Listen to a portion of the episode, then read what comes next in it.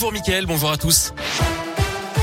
À la une, Emmanuel Macron fait le bilan. Le chef de l'État est revenu sur son quinquennat hier soir sur TF1 sur LCI. Il a reconnu des erreurs, notamment pendant la crise des Gilets jaunes, mais aussi sur la réforme des retraites qui devra tout de même aboutir.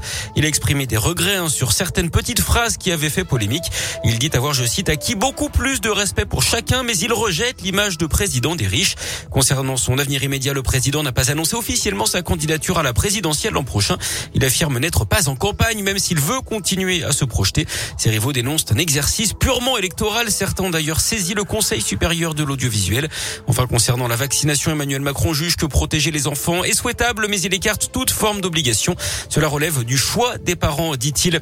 D'ailleurs, y aura-t-il de nouvelles mesures sanitaires pour les fêtes de fin d'année? Réponse demain après-midi à l'issue d'un nouveau Conseil de défense sanitaire. A priori, il devrait s'agir d'ajustements sans restrictions sévères.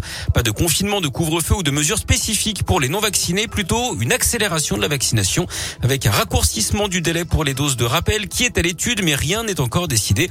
Le temps presse hein, pour l'exécutif et la pression pèse sur les hôpitaux avec près de 50 000 nouveaux cas par jour en moyenne. Près de 3 000 patients sont en réanimation. Le chiffre devrait atteindre 4 000 au moment des fêtes de fin d'année d'après le porte-parole du gouvernement Gabriel Attal. Sans parler du variant Omicron qui pourrait être encore plus contagieux que le Delta. Le Covid qui a d'ailleurs été fatal au doyen des Français, Marcel Meis, s'est éteint à l'âge de 112 ans dans la nuit de mardi à hier à l'hôpital de Vienne au sud de Lyon. Il vivait toujours dans sa maison de Saint-Romain dans le Rhône avant d'être hospitalisé au début du mois. Galère confirmée sur les rails pour le coup d'envoi des vacances de Noël. Demain, un TGV sur deux circulera dans le sud-est et donc dans la région.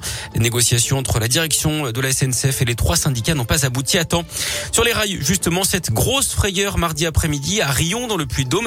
Une automobiliste de 85 ans n'a pas réagi lorsque les signaux du passage à niveau se sont allumés.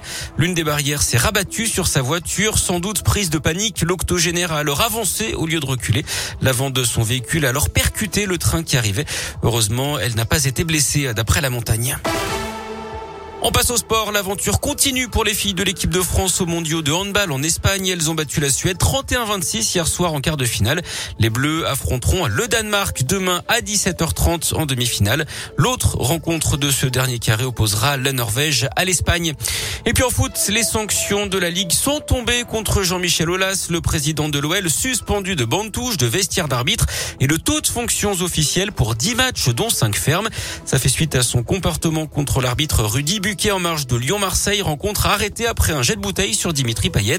Jean-Michel Aulas accusé d'avoir fait pression sur l'arbitre en lui disant ça ne va pas en rester là et en faisant allusion à son rôle au sein du comité exécutif de la Fédé duquel justement dépendent les arbitres.